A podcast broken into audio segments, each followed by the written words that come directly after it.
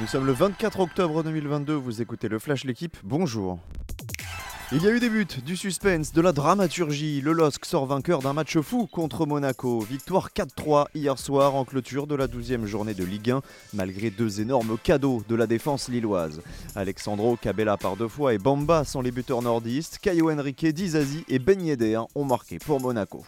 Plutôt Lorient a été accroché à 3, deux buts partout. Les Merlus sont 3e, 3 points devant Rennes, vainqueur d'Angers 2 buts à 1, grâce à un penalty de Lovromayer inscrit dans le temps additionnel. C'est le plus gros contrat jamais signé par un sportif dans le monde, affirme le Parisien. Ce contrat concerne Kylian Mbappé au PSG. L'attaquant français aurait accepté de prolonger l'été dernier, moyennant une énorme revalorisation. Il toucherait 72 millions d'euros bruts par an, soit plus de 2,5 millions nets par mois, montant auquel il faut ajouter une prime à la signature de 180 millions lissée sur 3 ans. Les chiffres donnent le tournis. Si Mbappé reste à Paris jusqu'à la fin de son contrat, il aura touché plus de 280 millions nets.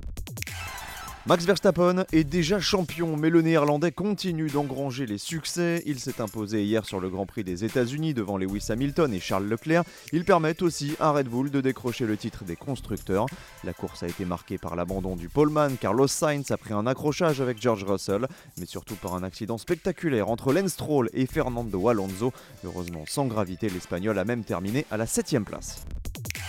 Le Stade toulousain régnant patron sur le top 14. Le choc de la 8 journée hier a tourné en faveur du leader face à La Rochelle, troisième du championnat.